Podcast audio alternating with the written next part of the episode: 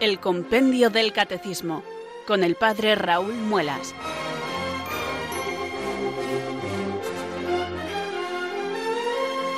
Muy buenas tardes, queridos oyentes de Radio María. Son las 4, las 3 en Canarias. Aquí comienza una nueva edición del programa El Compendio del Catecismo de la Iglesia Católica. Reciban desde Talavera de la Reina un saludo muy cordial del Padre Raúl Muelas, que un día más les habla desde estos micrófonos de Radio María, la radio de la Virgen, la fuerza de la esperanza. Sed todos bienvenidos.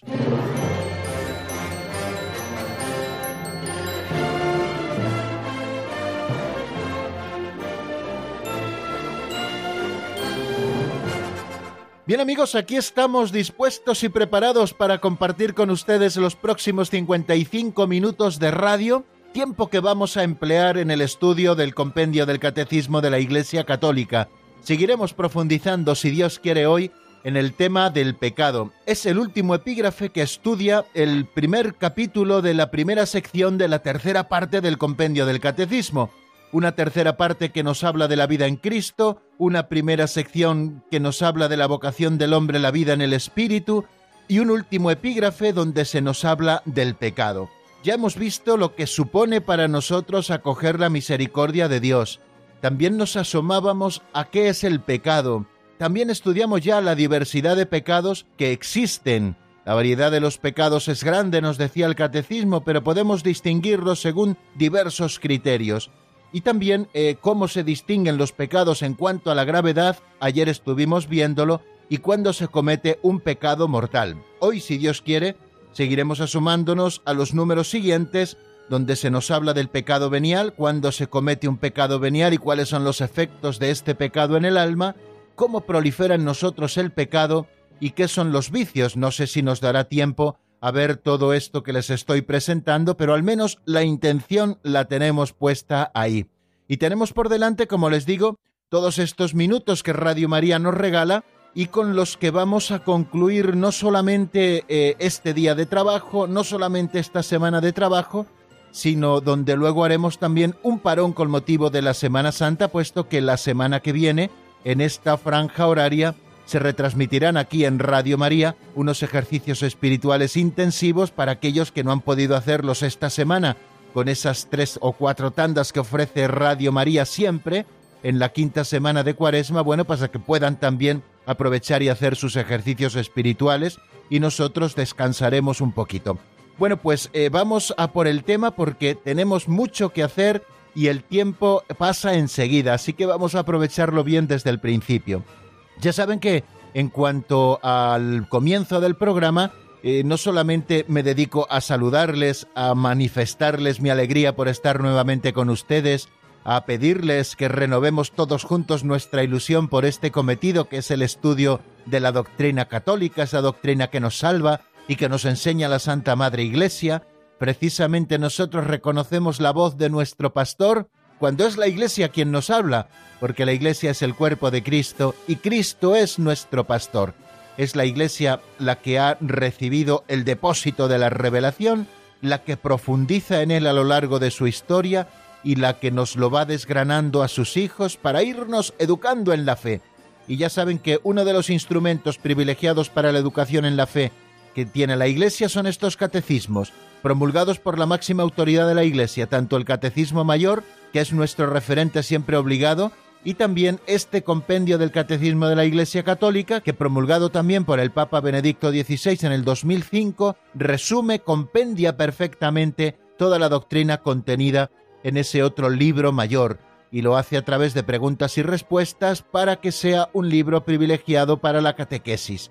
Bueno, pues nosotros lo estamos utilizando, lo estamos disfrutando, y por eso les digo que si es posible tengan también el libro impreso, porque así tendrán siempre eh, ese recurso de poder ir al libro, a tenerle subrayado, eh, buscar en el índice analítico o en el índice general los temas en los que queremos profundizar y yo creo que es una buena inversión. Compendio del Catecismo de la Iglesia Católica. Vamos a rezar, queridos hermanos, para pedirle al Señor que envíe su Santo Espíritu sobre nosotros, que nos ilumine, nos fortalezca y podamos cumplir con nuestro cometido, este que nos encomienda cada tarde Radio María. Recemos así. Ven Espíritu Santo, llena los corazones de tus fieles y enciende en ellos el fuego de tu amor. Envía, Señor, tu Espíritu que renueve la faz de la tierra. Oh Dios, que llenaste los corazones de tus fieles con la luz del Espíritu Santo, concédenos que, guiados por el mismo Espíritu, sintamos con rectitud y gocemos siempre de tu consuelo. Por Jesucristo nuestro Señor. Amén.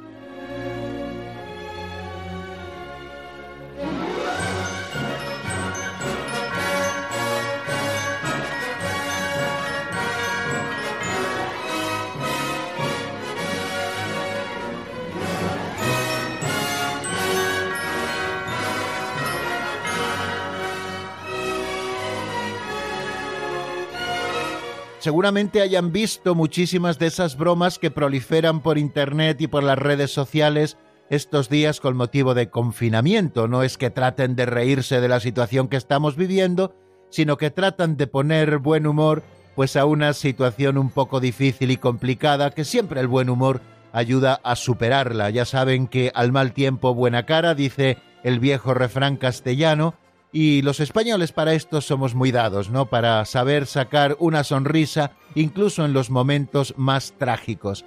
Bueno, pues al comienzo del confinamiento eh, veía yo uno de esos memes que circulan por las redes sociales o por los WhatsApp, en los que decía, qué lista mi mujer, hace 15 días compró 40 kilos de pintura, esta ya se estaba imaginando lo del confinamiento para que lo aprovechásemos pintando, ¿no? Bueno, pues es simpático, evidentemente, el meme, y yo me refiero a él porque lo que vamos a hacer nosotros en este preciso instante en que comenzamos la segunda parte de nuestro programa es la de pintar, y lo hacemos no con brocha gorda, sino con un pincelito. Vamos a dar unas pinceladas, y no las vamos a dar nosotros, sino que las va a dar el autor de las mismas, don Justo López Melús. Él escribió allá por los años 90, como les he comentado en otras ocasiones, un librito titulado Pinceladas de Sabiduría, y este librito está compuesto de una manera muy sencilla.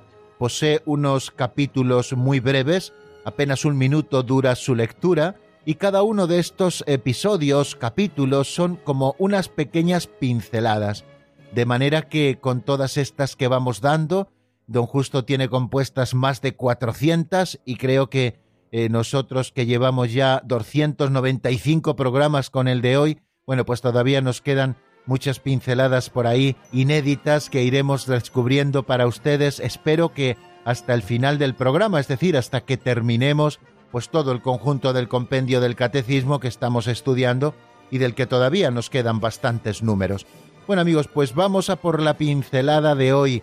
Vamos a dar esa pincelada hoy a nuestro cuadro y después sacaremos alguna reflexión apropiada o concreta para nuestra situación actual de nuestra vida, ya saben que lo importante es saber aplicar, y eso también lo hace la virtud del discernimiento y de la prudencia, es saber aplicar eh, los medios necesarios para los fines que queremos conseguir. El fin que queremos conseguir en nuestra unión con Dios, conocerle cada día más plenamente según Él se ha revelado y la Santa Madre Iglesia nos enseña, pues tenemos que saber poner los medios para que esa doctrina que conocemos descienda, baje a todos los aspectos de nuestra vida cotidiana. Bueno, pues nosotros queremos colaborar de una manera muy humilde a esto con las reflexiones que ofrecemos a las pinceladas de sabiduría.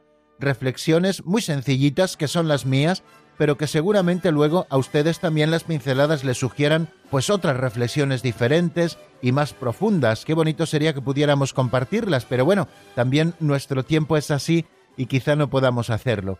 Bueno, vamos a por la pincelada de hoy. Se titula El talón de Aquiles.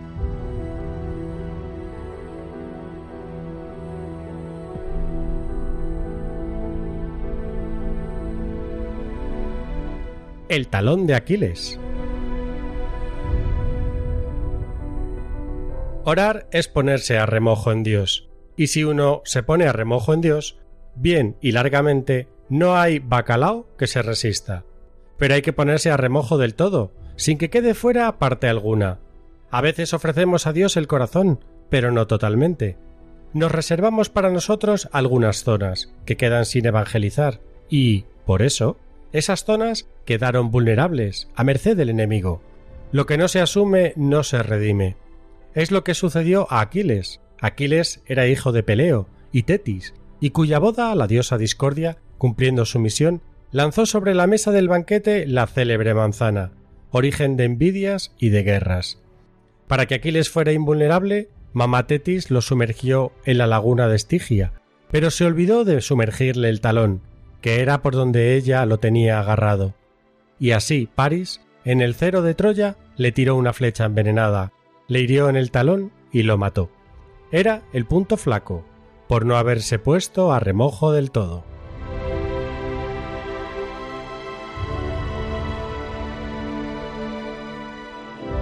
Interesante como siempre, queridos amigos, esta pincelada de Don Justo en la que recurre a la mitología clásica griega para darnos una enseñanza fantástica y la enseñanza es que tenemos que ponernos totalmente en remojo en Dios. Yo recuerdo cuando era pequeño y mi madre iba a preparar cocido al día siguiente, pues ya de víspera llenaba un plato de agua y allí sumergía los garbanzos con los que luego iba a hacer el cocido al día siguiente. Aquello me llamaba profundamente la atención y yo le preguntaba, bueno, ¿por qué metes en remojo los garbanzos? Y decía, es para que se vayan ablandando un poquito y cuando luego se cuezan no estén tan duros. Bueno, no sé si la razón técnica es esta o no, pero aquello de poner en remojo los garbanzos para mí siempre se convirtió en un ejemplo precioso de lo que ha de ser nuestra vida ante Dios. A veces tenemos durezas en el corazón, tenemos durezas en la vida, fruto de las circunstancias concretas, de las cruces que vamos arrastrando, de los envites que nos va dando la vida, de esos reveses para los que a veces no estamos preparados. Bueno, pues es las durezas que encontramos todos en nuestra vida. Son durezas por las que es difícil que Dios entre.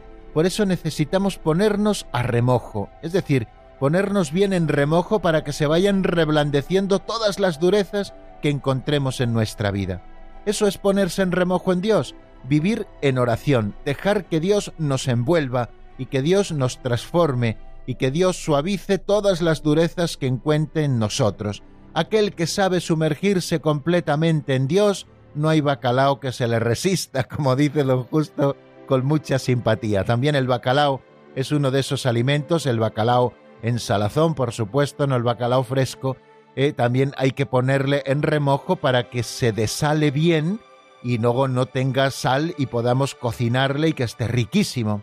Y es importante esto, queridos amigos, que nos pongamos en remojo, pero que nos pongamos en remojo todo enteros, sin que quede ninguna parte fuera. Porque a veces le ofrecemos a Dios nuestro corazón, pero no se lo ofrecemos totalmente.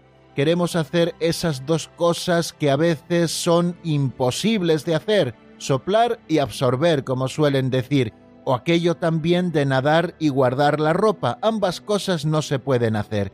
Si nos sumergimos en el Señor es para hacerlo totalmente. Si nosotros nos reservamos alguna parte para nosotros mismos, ese será nuestro talón de Aquiles, ahí estará nuestra debilidad y por ahí nos atacará siempre el enemigo y seremos vulnerables. Estaremos a merced del atacante, a merced del enemigo porque como bien dice don Justo y lo hemos escuchado en esta pincelada, lo que no se asume no se redime.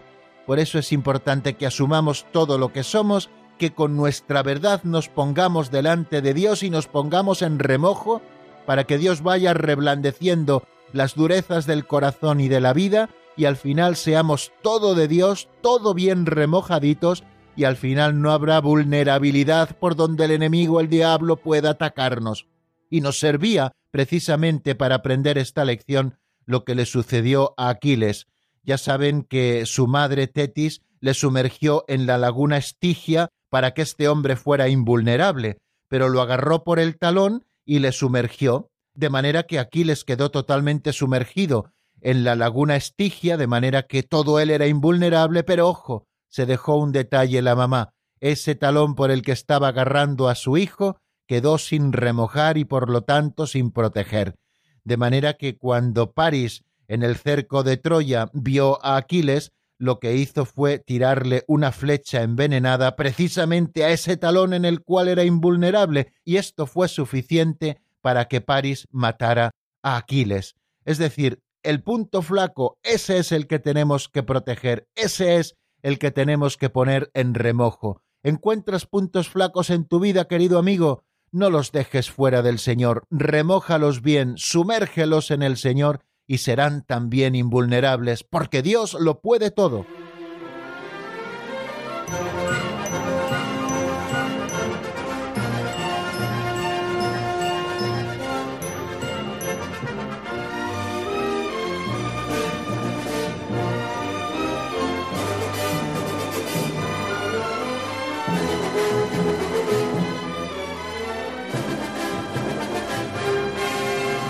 Continuamos, queridos amigos, en la sintonía de Radio María. Permítanme que salude nuevamente a los oyentes que se hayan ido incorporando a nuestra sintonía en estos últimos minutos y decirles que estamos en un programa que nos acompaña de lunes a viernes en esta franja horaria de 4 a 5 en la península, de 3 a 4 en Canarias, en el que estudiamos el compendio del Catecismo de la Iglesia Católica. Por eso lleva este título, Compendio del Catecismo de la Iglesia Católica.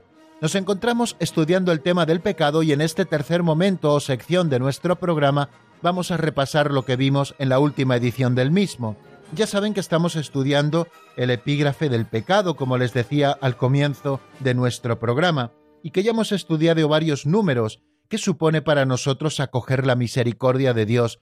Verdaderamente es emocionante cómo la sana doctrina que nos expone el compendio del catecismo antes de hablarnos de una definición de pecado y de las consecuencias que tiene el pecado y de la diversidad de pecados y de la gravedad del mismo, y en qué se distingue un pecado mortal de un pecado venial y otras más cosas de las que nos va a hablar, pues antes de hablarnos del pecado, nos pone frente a la misericordia divina y se pregunta qué supone para nosotros acoger la misericordia divina. Si partimos de que todos somos pecadores, Acoger la misericordia de Dios supone que reconozcamos nuestras culpas, arrepintiéndonos de nuestros pecados, y Dios mismo con su palabra y con su espíritu irá descubriendo nuestros pecados, situará nuestra conciencia en la verdad sobre sí misma y nos concederá la esperanza del perdón. Y una vez que nos hemos visto frente a la misericordia de Dios, que Dios siempre nos perdona cuando nos arrepentimos de nuestros pecados, comenzamos a explicar verdaderamente lo que es el pecado. ¿Qué es el pecado? El pecado es una palabra, un acto o un deseo contrarios a la ley eterna, es una ofensa a Dios a quien desobedecemos en vez de responder a su amor. Ahí nos asomábamos también al misterio del pecado, y que el pecado también tiene como efectos el herir la naturaleza del hombre y el atentar contra la solidaridad humana. Y precisamente es en la pasión de Cristo donde se revela plenamente la gravedad del pecado y cómo lo vence la misericordia de Dios que nos ha enviado a su Hijo para ser el Redentor de toda la humanidad muriendo en una cruz por nosotros y resucitando al tercer día para que el pecado y la muerte no tengan la última palabra. Después nos asomábamos a la diversidad de pecados, partiendo de la afirmación que hace el número 393 de que la variedad de los pecados es muy grande, nosotros necesitamos saber distinguirlos de alguna manera, y nos proponía varios modos de distinción. En primer lugar, según su objeto, en segundo lugar, según las virtudes a las que se opone, y en tercer lugar, según los mandamientos a los que se oponen esos pecados concretos. Después también nos hacía una distinción interesante y además que utilizamos también para nuestros exámenes de conciencia, pecados que se refieren directamente a Dios, pecados que se refieren al prójimo o pecados que se refieren a nosotros mismos, y también dice que se pueden distinguir en pecados de pensamiento, de palabra, de obra y de omisión. Bueno, pues nos acercábamos así a esa variedad de pecados que existen y cómo podemos nosotros distinguirlos. Es mm, quizá un número metodológico, es decir, para que nosotros sepamos ver la multiplicidad de pecados y sepamos hacer también una distinción de ellos.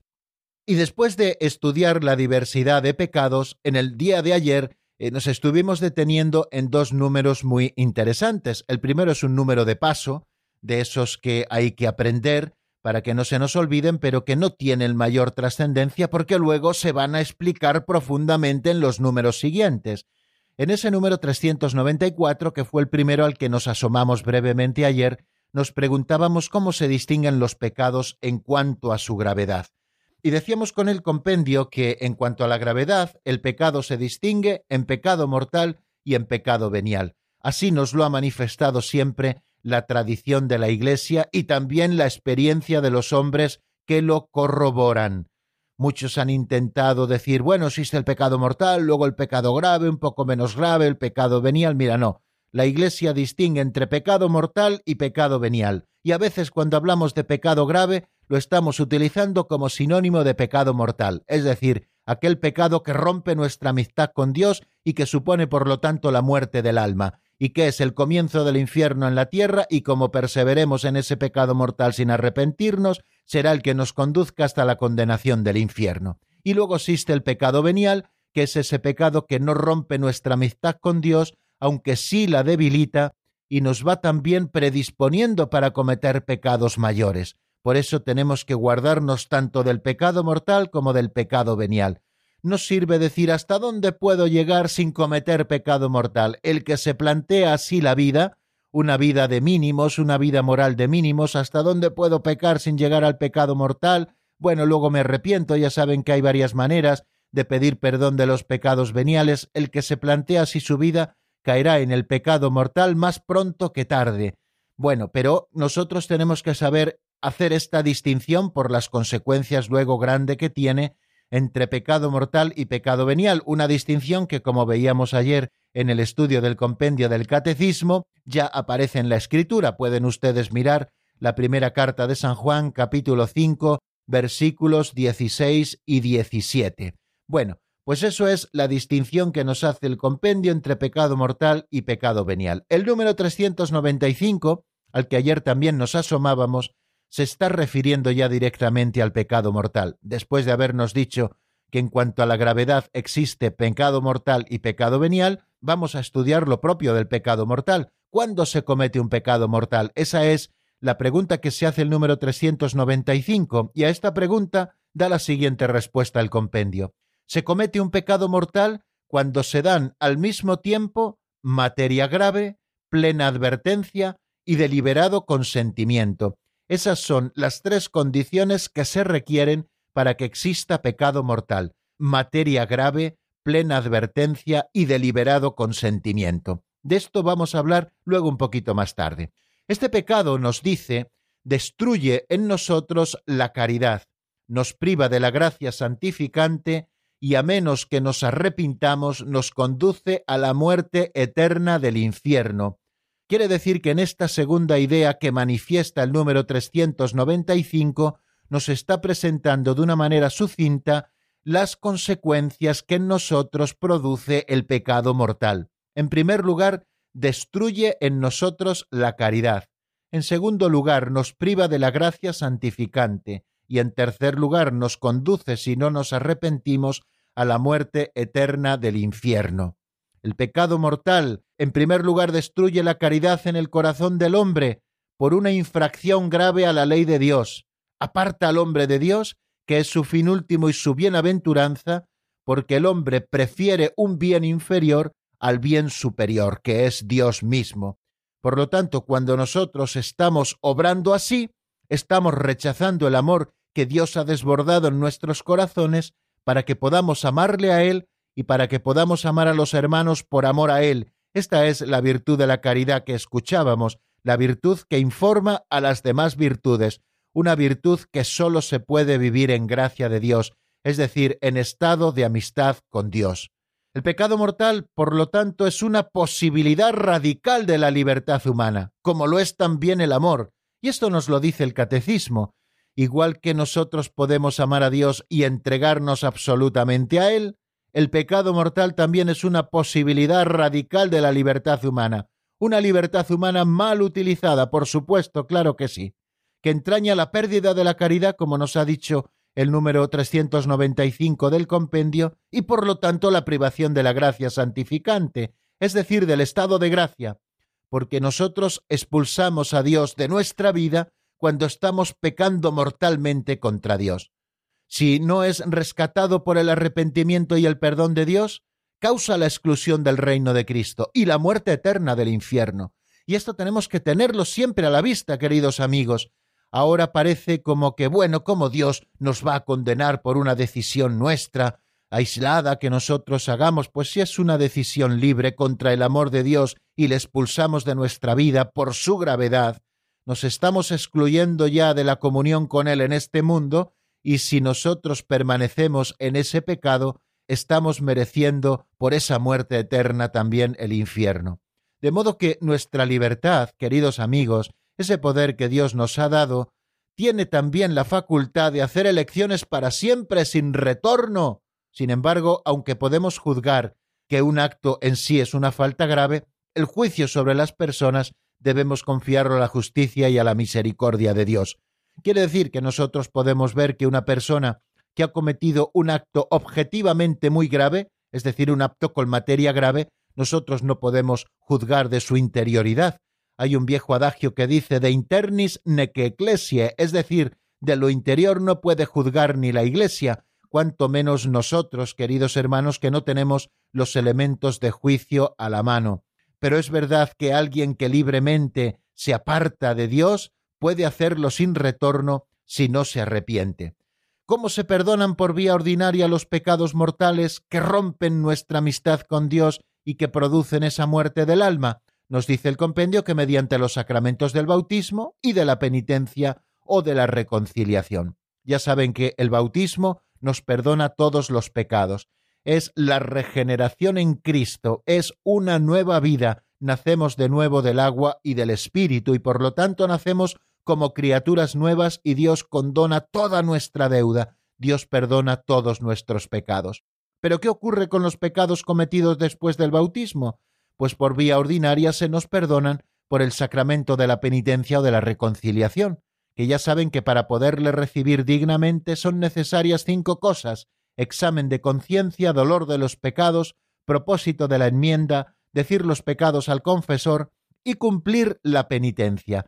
Estos son, queridos hermanos, esas cinco cosas que hacen falta para confesarse bien. Esta es la vía ordinaria. ¿Vías extraordinarias existen? Seguramente sí, claro que sí, cómo no van a existir, pero nosotros nos acogemos a las vías ordinarias. Estos días pasados, en una de sus homilías, el Santo Padre Francisco se refería a una vía extraordinaria precisamente para estos momentos de confinamiento en que la gente no puede salir para recibir el sacramento del perdón o de la reconciliación y necesitan pedirle a Dios perdón de sus pecados y sentir también el perdón del Señor. Y él nos hablaba de hacer actos de contrición.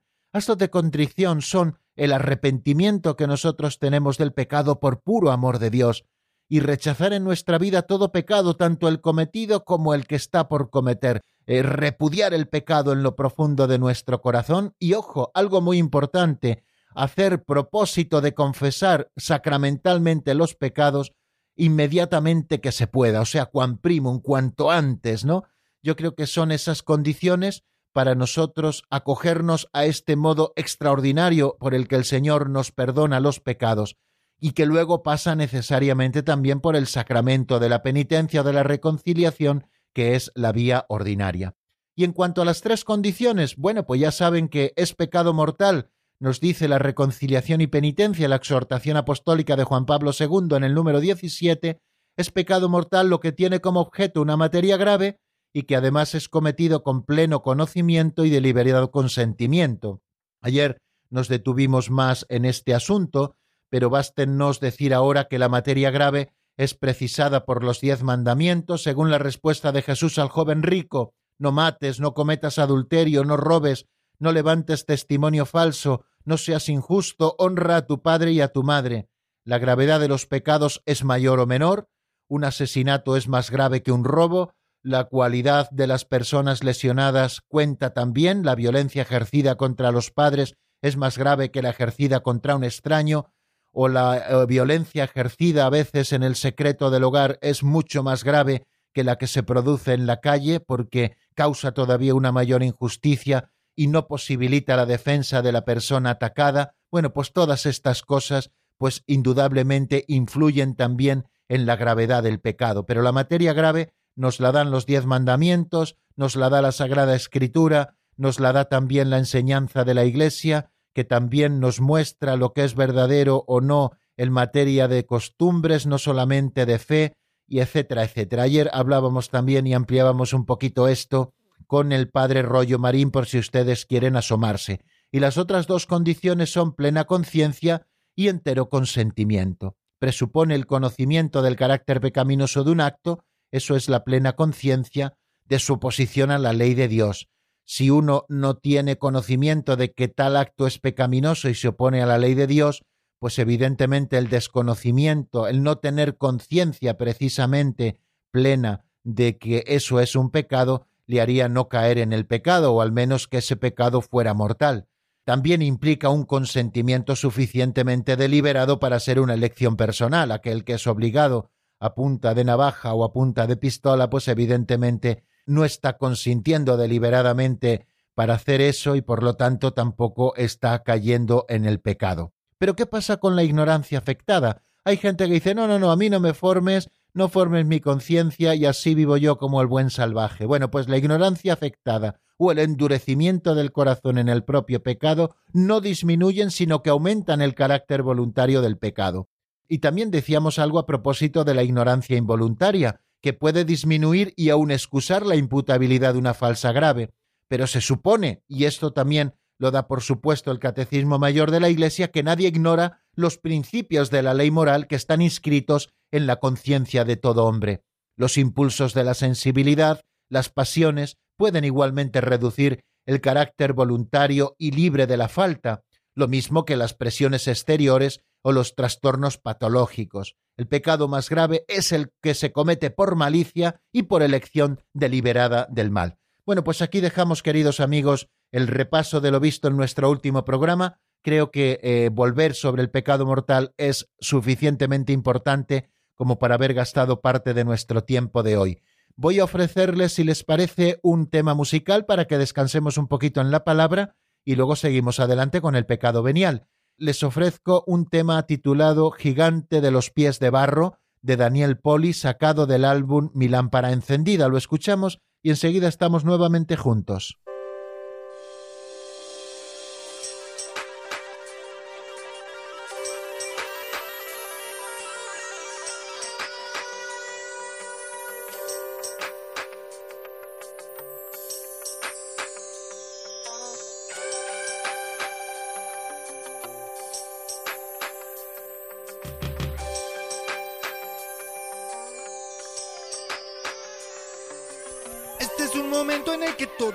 Todo, pero casi nadie entiende nada.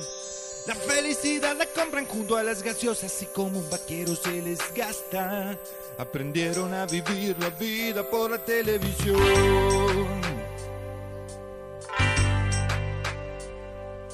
A la gran ciudad algunas cosas se le escapan, por ejemplo aquel pobre mendigo que pidiendo limosna iba mostrando entre la gente su pobreza de pan y palabras. Lo único que le sobraba era soledad.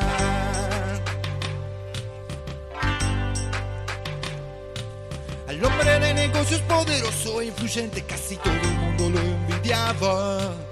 Muy adinerado y hasta un poco inteligente, él pensó que a Dios no necesitaba.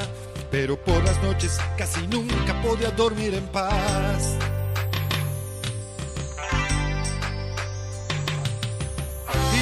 Me han contado tantas historias tristes.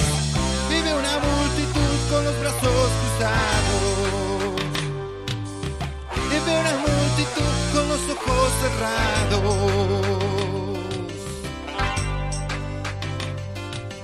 Hay alguna gente que por moda protesta, tiene miedo de pasar por mediocres. Rompen lo que sobra en vez de hacer lo que falta, pero nunca se juegan por los hombres. Moraleja siempre fue más fácil hablar que trabajar.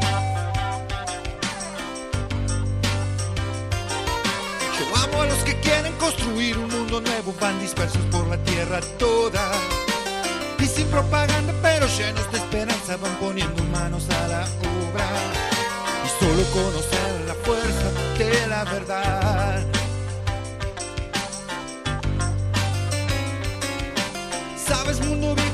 Estás viniendo abajo por el peso de tus propias mentiras. Y aunque te resistes, tienes tus días contados porque un nuevo tiempo se avecina.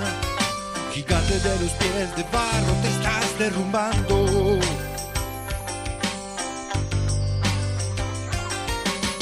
Y mis ojos me han contado tantas historias tristes y una multitud ofreciendo sus manos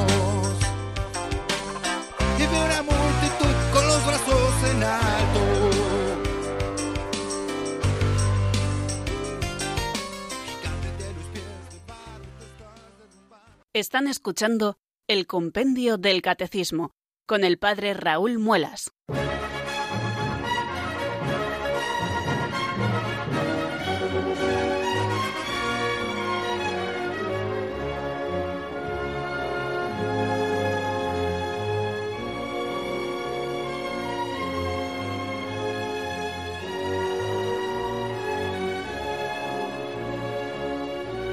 Bueno amigos, pues seguimos adelante en el estudio del compendio del catecismo y sin entretenernos más vamos a abordar el número 396 que se pregunta cuándo se comete un pecado venial. Decíamos que en cuanto a la gravedad los pecados se distinguen en pecado mortal y pecado venial. Llamamos pecado mortal a este porque produce la muerte del alma, la privación de la gracia santificante y por lo tanto también la ausencia de caridad en nosotros, ¿Y por qué se llama pecado venial? ¿Cuándo se comete un pecado venial? Vamos a escuchar lo que nos dice el compendio en la voz de Marta Jara.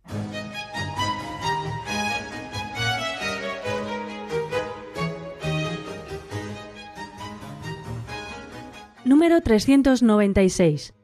¿Cuándo se comete un pecado venial? El pecado venial, que se diferencia esencialmente del pecado mortal, se comete cuando la materia es leve, o bien cuando siendo grave la materia no se da plena advertencia o perfecto consentimiento. Este pecado no rompe la alianza con Dios, sin embargo debilita la caridad, entraña un afecto desordenado a los bienes creados, impide el progreso del alma en el ejercicio de las virtudes y en la práctica del bien moral, y merece penas temporales de purificación. Interesante, queridos amigos, eh, la explicación que nos da a propósito del pecado venial este número 396. El pecado venial nos dice que se diferencia esencialmente del pecado mortal. No se trata solamente de una diferencia de grado, no es más pecado el mortal que el venial, los dos son pecados, pero existe una diferencia esencial, y esa diferencia estriba en que uno mata al alma, produce la muerte del alma, produce nuestra ruptura absoluta con Dios y el otro no la produce. Por eso se diferencian esencialmente. El pecado venial y el pecado mortal tienen una diferencia esencial, no solamente una diferencia de grado o gradual, que uno sea más pecado que el otro, no, no.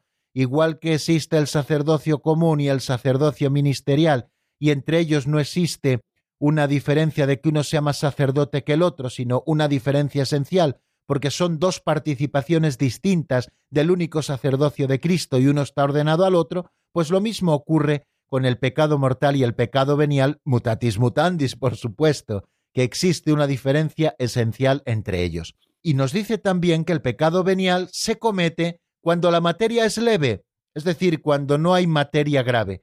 Ya saben que hay pecados que permiten parvedad de materia, como ayer hablábamos a propósito también de el padre Rollo Marín y su explicación que él hace del pecado mortal. Hay pecados que son mortales en sí siempre en cuanto a su materia, que son materia grave, porque no permiten parvedad de materia. Sin embargo, hay pecados que sí permiten la parvedad de materia. Él nos hablaba del hurto, el hurto que siempre es terriblemente injusto, que está muy perseguido, que es malísimo en sí, pues admite parvedad de materia y yo les decía que no es lo mismo robar 10 millones de euros que robar 10 céntimos. Evidentemente no hay materia grave cuando lo que se han robado es 10 céntimos. Es verdad que existe un pecado venial, es verdad que estamos obligados a restituir aquello robado, pero la gravedad del pecado evidentemente no es la misma, pues porque no hay materia grave, porque la materia es leve. Bien, cuando la materia es leve, existe un pecado venial, o bien también cuando siendo grave la materia, no se da plena advertencia, es decir, aquel que está cometiendo el pecado no advierte plenamente que lo que está haciendo es un pecado grave, y por lo tanto, al no haber plena advertencia, pues entonces ese pecado cambia su signo, ya no es un pecado mortal, sino un pecado venial.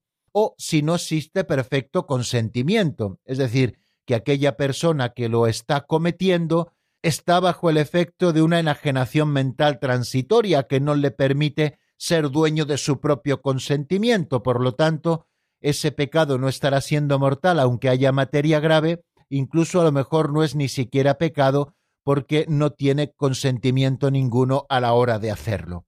Bueno, y luego viene esa explicación que nos hace el compendio y que viene también a poner luz sobre eso que les decía de la diferencia esencial entre el pecado venial y el pecado mortal. El pecado venial nos dice no rompe la alianza con Dios, cosa que sí hace el pecado mortal. Sin embargo, nos explica el efecto del pecado venial en nosotros, debilita la caridad, y la caridad siempre ha de estar fuerte, porque una caridad débil es una caridad quebradiza que puede luego, como les decía, acabar en pecado mortal. Por lo tanto, los efectos del pecado venial, en primer lugar, es que debilita la caridad, segundo, entraña un afecto desordenado a los bienes creados, no estamos usando los bienes creados según el plan de Dios, sino que nos estamos apegando a ellos con un afecto desordenado, y esto nos inclina de una manera terrible al pecado. Tercero, impide el progreso del alma en el ejercicio de las virtudes. Se convierte, por lo tanto, el pecado venial como en un tapón que impide que el alma progrese en el ejercicio de la virtud. Es más, que vaya retrocediendo en todo lo ganado hasta el punto de acercarse más a los vicios que a las virtudes, y no solamente en el ejercicio de las virtudes, sino también en la práctica del bien moral, que se empieza a desdibujar ya en nuestro corazón, se empieza a desdibujar, queridos amigos, en nuestro entendimiento y se empieza a desdibujar también en nuestra voluntad. Decimos que el pecado, sobre todo el mortal, pero también el venial, oscurece nuestro entendimiento y debilita también nuestra voluntad. Y por otra parte merece penas temporales de purificación. En cuanto al pecado, ya lo hacíamos en su momento, distinguíamos siempre entre lo que es la culpa, que es la que se nos perdona en el caso del pecado mortal, la culpa y la pena eterna se nos perdona en el sacramento de la penitencia, y luego las penas temporales por lo que supone de injusticia que ha de ser reparada cualquier pecado. Cualquier pecado supone una injusticia que ha de ser reparado, y ha de ser reparado el daño que este pecado hace. Y eso se repara o bien aquí en la tierra con nuestros sacrificios o también acogiéndonos a las indulgencias o bien con las penas temporales de purificación de lo que llamamos purgatorio. Bueno, pues más o menos tenemos planteado el tema del pecado venial tal y como nos lo ofrece el número 396 del compendio del Catecismo. Decíamos que el pecado venial se diferencia esencialmente del pecado mortal. Decíamos también que el pecado venial se comete cuando la materia es leve, o bien siendo la materia grave, no se da plena advertencia o perfecto consentimiento. Y decíamos los efectos de este pecado. No rompe la alianza con Dios, pero sin embargo debilita la caridad, entraña un afecto desordenado a los bienes creados, impide el progreso del alma en el ejercicio de las virtudes y en la práctica del bien moral, y merece penas temporales de purificación. Creo que todos estos efectos son suficientemente de peso todos ellos para que nosotros tratemos de evitar siempre en nuestra vida el pecado venial y luchemos con toda fuerza contra ellos en nuestra vida. Aquel que pacta con el pecado venial cae fácilmente y en poco tiempo en el pecado mortal, como les indicaba hace apenas unos minutos. San Agustín nos recuerda en la epístola de San Juan Ad Partos Tractatus, el hombre mientras permanece en la carne no puede evitar todo pecado, al menos los pecados leves. Pero estos pecados que llamamos leves, no los consideres poca cosa. Si los tienes por tales cuando los pesas, tiembla cuando los cuentas. Muchos objetos pequeños hacen una gran masa, muchas gotas de agua llenan un río, muchos granos hacen un montón. ¿Cuál es entonces nuestra esperanza? Ante todo, la confesión, nos dice San Agustín. Todo pecado y blasfemia, continúa diciendo el Catecismo Mayor de la Iglesia, será perdonado a los hombres, pero la blasfemia contra el Espíritu Santo no será perdonada. No hay límites a la misericordia de Dios, pero quien se niega deliberadamente a coger la misericordia de Dios mediante el arrepentimiento, está rechazando el perdón de sus pecados y la salvación ofrecida por el Espíritu Santo. Semejante endurecimiento puede conducir a la condenación final y a la perdición eterna. Tengámoslo a la vista, todo se le podrá perdonar al hombre, excepto el que blasfeme contra el Espíritu Santo. Y esa blasfemia contra el Espíritu Santo consiste en no quererse arrepentir, encerrarnos en nuestro pecado. Bueno, nos detenemos nuevamente En la palabra les ofrezco un tema de Eolian titulado Nadie Señor del álbum Déjalo actuar. Escuchamos al menos unos compases y después nos asomamos a un nuevo número, el 397, que nos habla de cómo prolifera en nosotros el pecado. Lo escuchamos y enseguida estamos nuevamente juntos.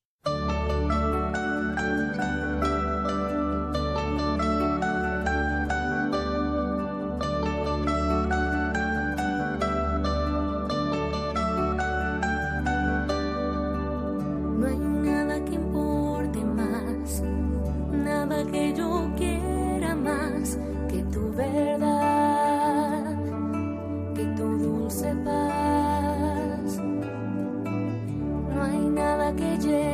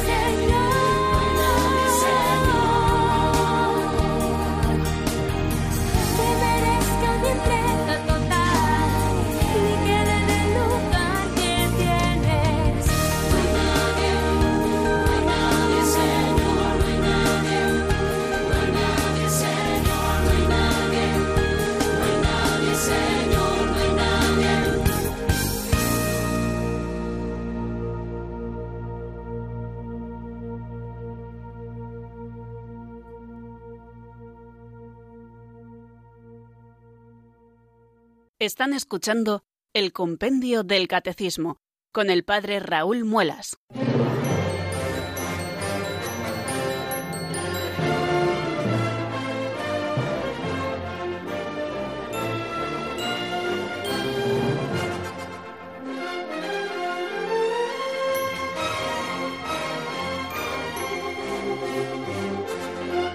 Nos quedan cinco minutos, queridos oyentes, para afrontar el siguiente número que encontramos en el compendio del Catecismo, el 397, que está muy relacionado con el 398, pero este 398 ya no nos dará tiempo a verlo hoy y tendremos que esperar a nuestra vuelta después de la Semana Santa para poder estudiarlo. Pero sí que nos vamos a sumar a este número 397, que es uno de esos números que yo suelo calificar como números de paso, es decir, que nos abren otro nuevo frente que luego se estudia en varios números seguidos. Bueno, pues el 397 se pregunta cómo prolifera en nosotros el pecado. Y el compendio del catecismo nos da una respuesta bastante escueta que vamos a escuchar en este momento, como siempre, en la voz de Marta Jara.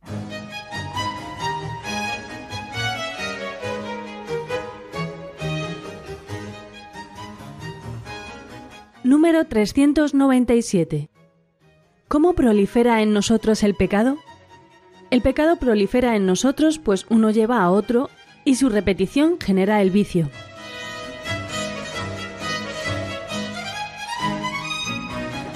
¿Por qué encontramos multiplicidad de pecados en nosotros? La razón nos la da este número 397. El pecado prolifera en nosotros, pues uno lleva a otro, y su repetición genera el vicio. Esa es la respuesta escueta que acabamos de escuchar al número 397 que se hace esa pregunta, ¿cómo prolifera en nosotros el pecado? Prolifera porque un pecado nos lleva a otro y la repetición de estos pecados genera en nosotros los vicios. Ese es el tema que estudiaremos, si Dios quiere, a partir del número 398. Y es que el pecado, como nos dice el Catecismo Mayor, crea una facilidad para el pecado. El pecado nos lleva al pecado, igual que la virtud nos lleva a la virtud, el pecado crea en nosotros una facilidad para el pecado, hasta el punto de que engendra en nosotros el vicio por la repetición de actos pecaminosos, de actos malos, de actos que no son moralmente buenos. De ahí resultan las inclinaciones desviadas que oscurecen la conciencia y corrompen la valoración concreta del bien y del mal. Precisamente aquel que se haya sumido en el pecado, que no lucha contra él, va viendo cómo sus inclinaciones cada vez están más desviadas y que la conciencia se va oscureciendo, y eso que en un momento nosotros veíamos claro lo que era el bien y lo que era el mal, empezamos a no verlo tan claro. Es esa expresión que solemos decir, aquel que no vive como piensa, al final acaba pensando como vive. Y es que el pecado va inclinándonos y va oscureciendo nuestra conciencia y corrompe también la valoración concreta que nosotros hacemos del bien y del mal. Por eso la conciencia puede torcerse. Por eso uno de los métodos más fantásticos que tenemos para mantener una conciencia recta es la confesión frecuente y la lucha en nuestra vida contra el pecado.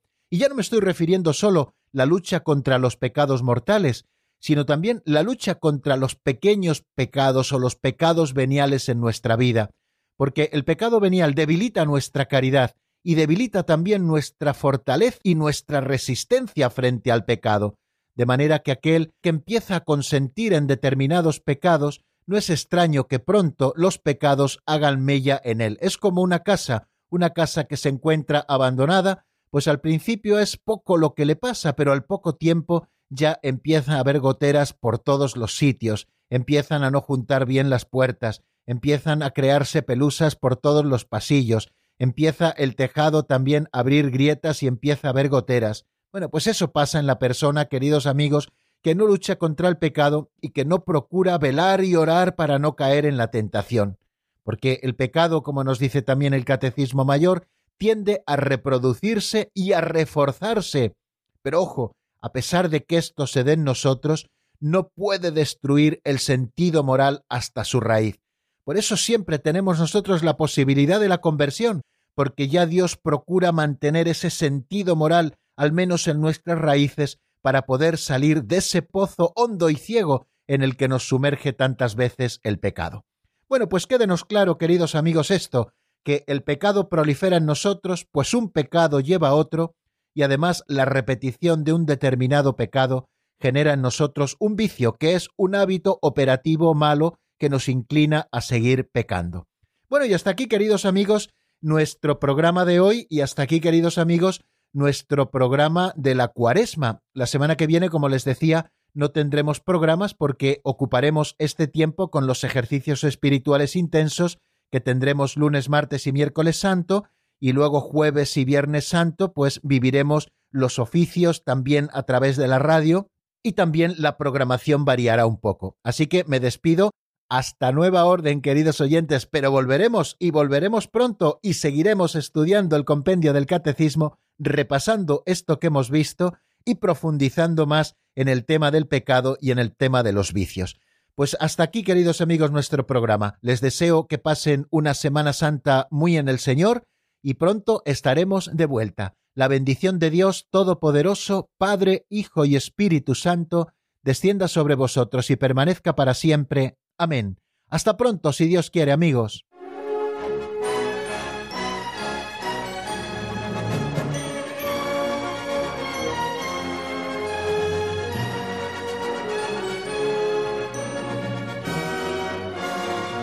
El Compendio del Catecismo con el Padre Raúl Muelas.